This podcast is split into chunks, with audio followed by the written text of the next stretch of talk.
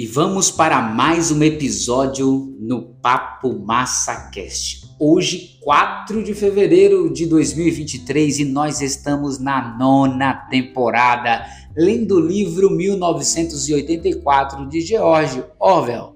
E no último capítulo, no capítulo 4, nós nos deparamos ali com um trabalho de Winston, onde o livro agora começa a detalhar um pouco mais o que acontecia dentro daquele regime. Winston estava ali trabalhando em uma missão que lhe deram, entre três missões que ele recebeu, uma era de desconstruir, vamos dizer assim, uma história de, uma, de um camarada chamado Whiters, e ele tinha que criar uma nova história para entrar, entrar em consonância com o discurso do grande irmão.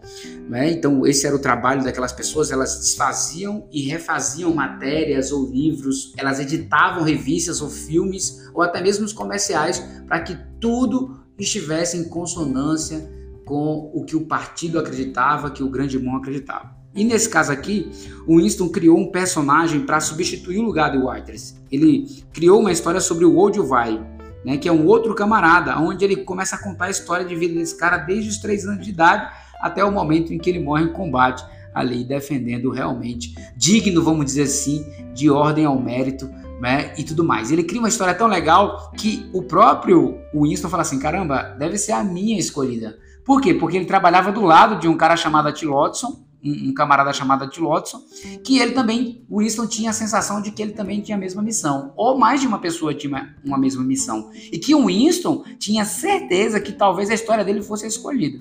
E aí eu quero, para finalizar aqui esse resumo, esse pequeno resumo né, ali da, do capítulo 4, ele termina, é, o capítulo 4, o capítulo 4 termina sendo escrito assim. Uma hora atrás, o camarada Odivai nem sequer havia sido pensado. Agora ele era um fato. Pareceu-lhe curioso que fosse possível criar um homem morto, mas não um homem vivo. O camarada Odivai, que nunca existira no presente, agora existia no passado. E quando o ato de falsificação fosse esquecido, ele existiria com a mesma autenticidade e sob o mesmo tipo de evidência de Carlos Magno e Júlio César. Olha o poder de você alterar os livros, as notícias, as reportagens, as revistas. Olha o peso que tinha, né? Uma mentira depois de contada, uma fake news, depois de esquecida que ela é fake news, ela passa a ser uma grande verdade e a grande verdade ela é e pode ser esquecida. Então, o Winston aqui detalha, começa a detalhar muito bem e a gente vai começar a mergulhar no dia a dia do sistema ali do partido, né, daquele regime em que 1984 vivia do ponto de vista ali de George Orwell. Certo? Vamos deixar de conversa? Vamos partir para o capítulo 5 para a leitura? Simbora!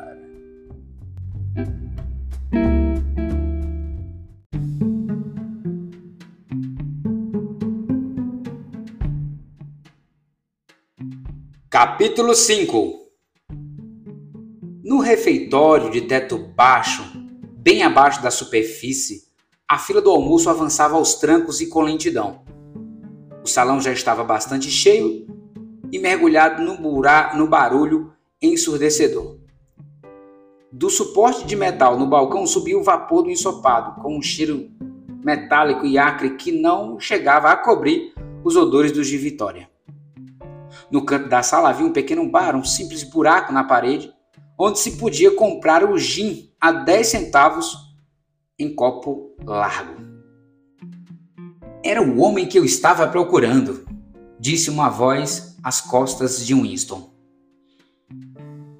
Ele se virou, era seu amigo Simon, que trabalhava no departamento de pesquisa. Talvez amigo aqui entre aspas não fosse o termo correto. Não se dizia ter amigos naqueles dias, e sim camaradas, mas havia camaradas com os quais o convívio era mais agradável que com os outros.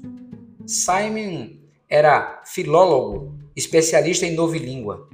De fato, integrava o enorme grupo de especialistas empenhados então na compilação da 11ª edição do Dicionário da Novilíngua. Era uma criatura pequena, menor que um insto, de cabelos pretos e olhos grandes protuberantes, a um só tempo melancólicos e zobeteiros, que pareciam examinar com atenção o rosto do interlocutor enquanto conversava. Você por acaso teria alguma lâmina de barbear? perguntou ele. Não tenho, respondeu Winston com uma espécie de rapidez culpada. Procurei por toda parte. Elas não existem mais. Todos perguntavam sobre lâminas de barbear. Na realidade, ele ainda tinha duas lâminas novas guardadas. Já havia se passado meses desde que elas tinham se tornado um item em falta.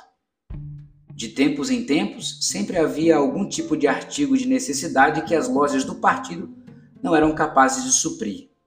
Às vezes eram botões, às vezes lã para reparos, às vezes cadarços, e no momento eram lâminas de barbear.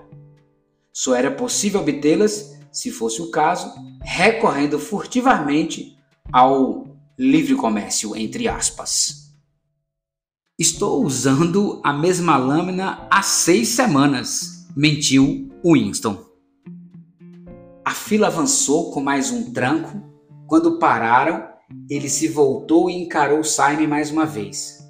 Cada qual tirou uma bandeja de metal engordurada de uma pilha na ponta do balcão.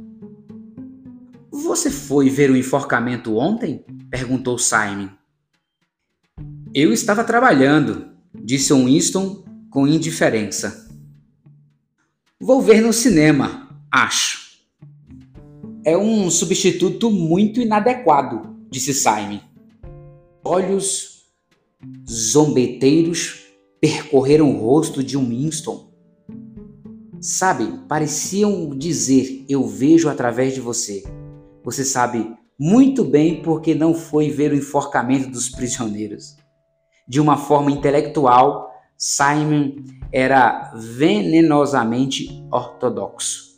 Falava com desagradável e maliciosa satisfação dos ataques de helicóptero a vilas inimigas dos julgamentos e confissões de crime pensadores, das, das execuções nos porões do Ministério do Amor. Conversar com Simon era, sobretudo, uma questão de afastá-lo de tais assuntos e enredá-lo, se possível, nas tec... tecnicalidades da nova língua, sobre as quais ele tinha grande conhecimento e interesse. Winston virou sua cabeça um pouco de lado para evitar o escrutínio dos grandes olhos castanhos. Foi um bom enforcamento, disse Simon em tom reflexível. Desagrada-me quando eles amarram os pés juntos. Gosto de vê-los se debatendo. E acima de tudo, no fim, a língua se esticando para fora e ficando azul, um azul bastante brilhante. Esse é o detalhe que mais aprecio. Próximo, por favor! gritou o proleta de avental branco com a concha na mão. O Winston e Simon levantaram as bandejas acima do suporte de metal. Para cada um foi distribuída rapidamente a ração do almoço: uma tigela de ensopado rosa acinzentado, um pedaço de pão, um cubo de queijo, uma caneca de café Vitória sem leite e um tablet de sacarina. Há uma mesa ali, debaixo da teletela, disse Simon. Pegamos um gin no caminho. O gin lhes foi servido em canecas de louça sem asa. Eles perfizeram um sinuoso caminho pelo salão lotado e descarregaram suas bandejas sobre a mesa de metal, em que alguém havia deixado uma poça de ensopado, um líquido asqueroso que tinha aparência de vômito. Winston pegou sua caneca de gin, parou um instante para ganhar coragem e tomou de um só trago a substância de sabor oleoso. Depois de secar as piscadelas, as lágrimas que lhe brotaram nos olhos, descobriu de repente que estava com fome. Começou a sorver colheradas do ensopado que, em meio ao completo desleixo de seu aspecto, trazia cubos de uma substância rosada e esponjosa, aparentemente um preparado de carne. Nenhum dos dois voltou a falar até esvaziarem as tigelas. Na mesa esquerda de Winston, um pouco às suas costas, ouvia-se uma voz rápida e incessante de alguém, um tagarelar áspero que trazia à memória o grasnar de um pato e se destacava do burburinho indistinto do salão.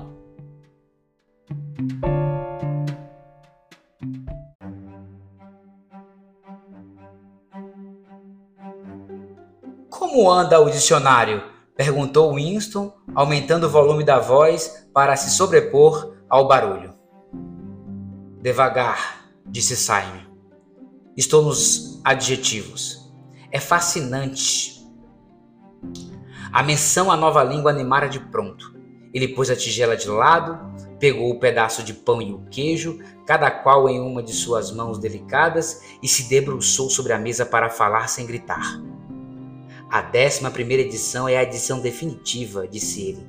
Estamos dando formas finais à língua, as formas que terá quando não se falar mais outra coisa.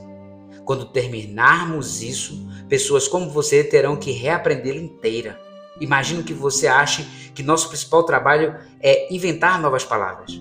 Que nada, estamos destruindo palavras, as dezenas, as centenas todos os dias. Estamos reduzindo a língua ao essencial a 11 primeira edição não trará uma só palavra que se torne obsoleta antes de 2050. Ele mordeu o pão nervosamente e engoliu alguns bocados, e então prosseguiu, tomando de uma espécie de entusiasmo pernós, pernóstico. O rosto magro se avivou, os olhos perderam a expressão sardônica e reluziram um brilho quase sonhador. É lindo destruir as palavras. Claro que a grande devastação incide em verbos e adjetivos, mas também existem centenas de, centenas de substantivos absolutamente descartáveis. Não são apenas os sinônimos, existem também os antônimos. Afinal, como se justifica a existência de uma palavra que é apenas o oposto de outra? Uma palavra traz em si mesma o seu oposto. A palavra bom, por exemplo, se você tem a palavra bom, qual é o sentido da palavra ruim? Desbom serve, serve perfeitamente bem, porque é o exato oposto, o que na outra não é. Ou ainda, se você quer dar mais ênfase à ideia de bom, por que ter todo um conjunto de palavras vagas e inúteis como excelente e esplêndido e todo o resto delas? Plus bom dá conta do sentido, ou duple plus bom, se você quer dar ainda mais ênfase. Claro que ainda usamos aquelas formas, mas na versão final da nova língua elas já não existirão. No fim, a noção inteira de bondade e maldade estará contida em apenas seis palavras, ou melhor, em apenas uma. Você consegue ver a beleza disso, Winston? Ideias do grande irmão, claro, emendou ele como se corrigisse um lapso. Você não reconhece o verdadeiro valor da nova língua, Winston, disse ele com, cer com certa tristeza. Mesmo quando você escreve, ainda pensa em velha língua. Li, li alguns dos artigos que você publica de vez em quando no Times são bons, mas se trata de traduções. Em seu coração você prefere se agarrar à velha língua, a toda a sua vaguidade, suas nuances inúteis de sentido. Você não capta a beleza da destruição das palavras. Sabia que a nova língua é a única língua no mundo cujo vocabulário fica menor todo ano? Winston não sabia, é claro Lançou-lhe um sorriso de aprovação, assim o esperava, mas sem confiança em si para falar. Simon arrancou com os dentes outro naco do pão escuro, mastigou-o brevemente e prosseguiu. Você não vê que todo o propósito da nova língua é restringir a amplitude de pensamento? No fim, teremos transformado o crime pensar numa impossibilidade não haverá como lhe dar expressão. Qualquer conceito necessário será expresso precisamente por uma só palavra, de sentido rigidamente definido, e todos os seus sentidos subsidiários serão apagados e esquecidos. Na 11 edição, não estaremos longe desse ponto. mas o processo vai se estender ainda para muito além da nossa morte. A cada ano haverá menos e menos palavras, e a amplitude da consciência será cada vez menor. Mesmo hoje, é claro, não há razão ou desculpas para o crime pensar. É apenas uma questão de autodisciplina, de controle da realidade. Mas, por fim, não haverá qualquer necessidade mesmo para isso. A revolução será completa quando a língua for perfeita. A nova língua é o Sossing e o Sossing é a nova língua. Acrescentou ele com uma espécie de satisfação mística. Já ocorreu a você, Winston, que no mais tardar por volta de 2050 não haverá ser humano vivo capaz de compreender uma conversa a que estamos tendo agora? Exceto. Hesitou Winston e então parou. Tinha na ponta da língua, exceto os proletas, mas interrompeu a si mesmo, desconfiado de que o comentário talvez fosse de alguma forma inortodoxo. Saim, porém, adivinhara o que ele estivera prestes a dizer.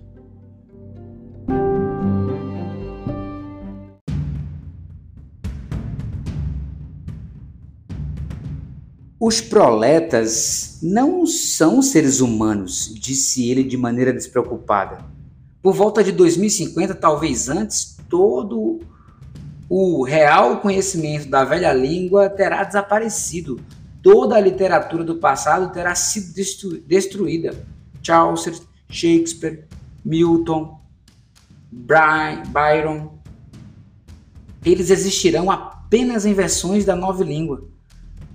Não só transformados em algo diferente, mas na verdade mudados em algo contraditório em relação ao que costumavam ser. Mesmo a literatura do partido vai mudar. Os lemas vão mudar. Como poderá existir um lema como liberdade à escravidão quando o conceito de liberdade for abolido? Toda a atmosfera de pensamento será outra. Na verdade, não haverá pensamento tal como o compreendemos. A ortodoxia significa não pensar, não ter necessidade de pensar, Ortodoxia é inconsciência. Não vai demorar, pensou de chofre Winston com uma profunda convicção para Simon ser vaporizado. Ele é muito inteligente, ele tem clareza demais e fala com muita objetividade. O partido não gosta desse tipo de gente. Um dia ele vai desaparecer. Está estampado em sua testa. Winston havia terminado seu pão e queijo e se virara um pouco de lado na cadeira para tomar sua caneca de café. Na mesa à sua esquerda, o homem de voz estridente ainda tagarelava, sem piedade. Uma jovem que talvez fosse sua secretária, sentada de costas para Winston, escutava-o e parecia concordar sinceramente com tudo que ele dizia. Uma vez por outra, Winston conseguia ouvir comentários do tipo: Você está certíssimo, ou Nossa, concordo integralmente emitidos com uma voz feminina de um tom jovial e um tanto bobo, e um tanto boba. Mas a outra voz nunca parava, nem por um instante, mesmo quando a moça pontuava. Winston conhecia o homem de vista, embora não soubesse mais a seu respeito do que o fato de ele ocupar um posto importante no departamento de ficção. Era um homem de cerca de 30 anos, com uma garganta forte e uma boca grande e flexível. Tinha a cabeça um pouco jogada para trás e, por causa do ângulo em que estava sentado, seus óculos refletiam a luz e ofereciam a Winston, em lugar dos olhos, dois discos vazios.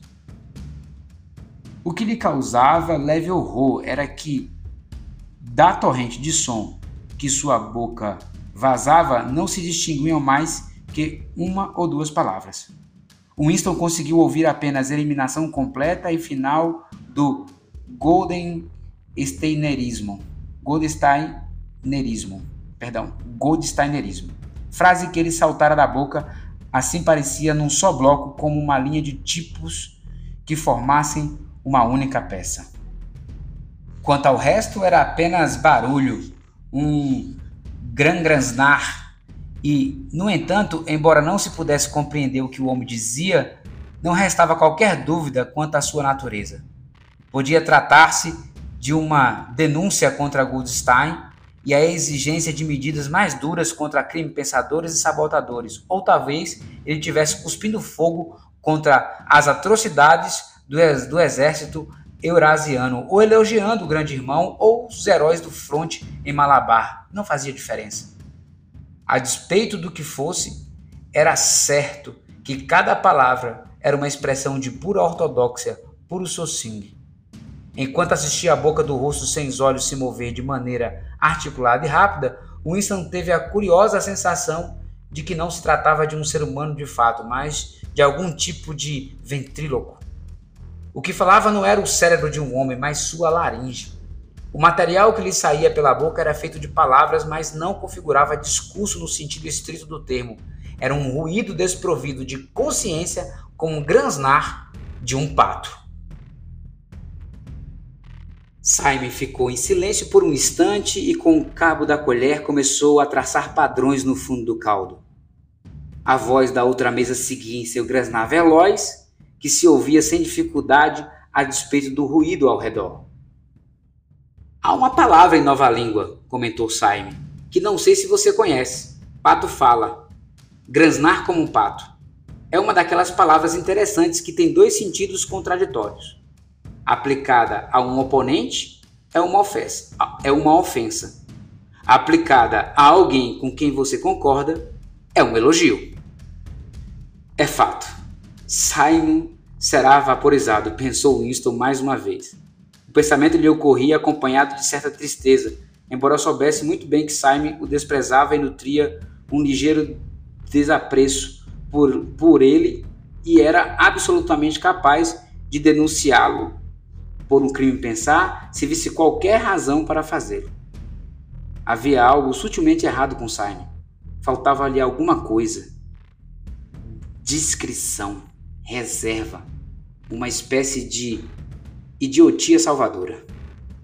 Não se podia dizer que ele fosse inortodoxo.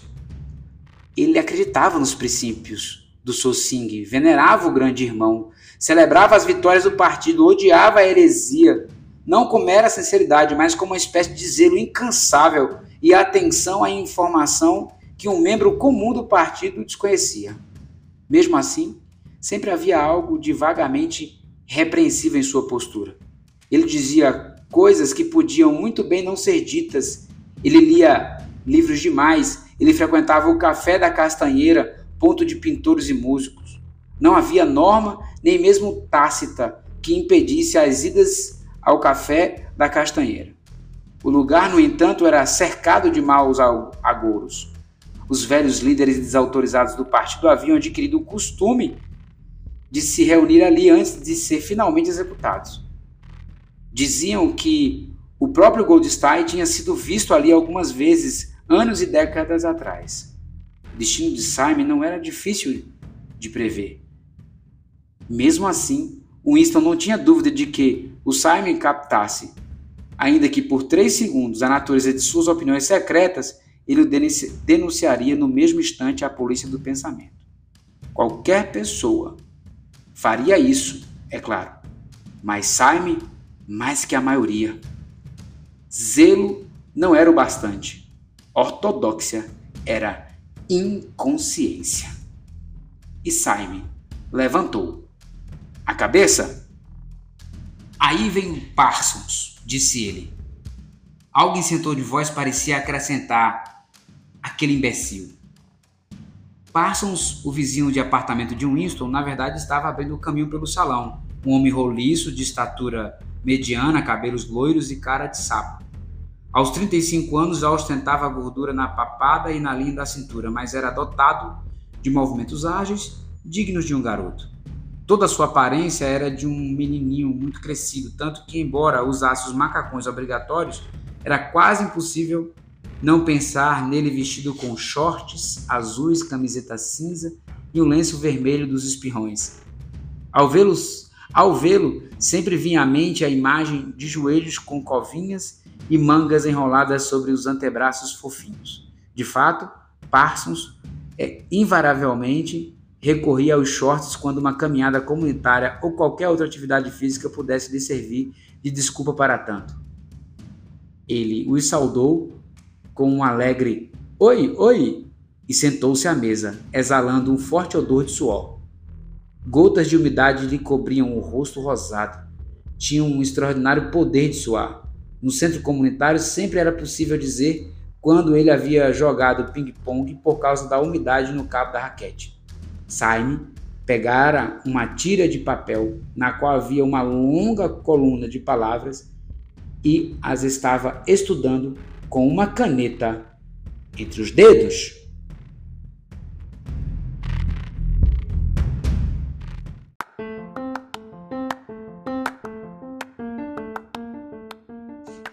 É, minhas amigas, meus amigos do Papo MassaCast, vamos parar por aqui por hoje a leitura.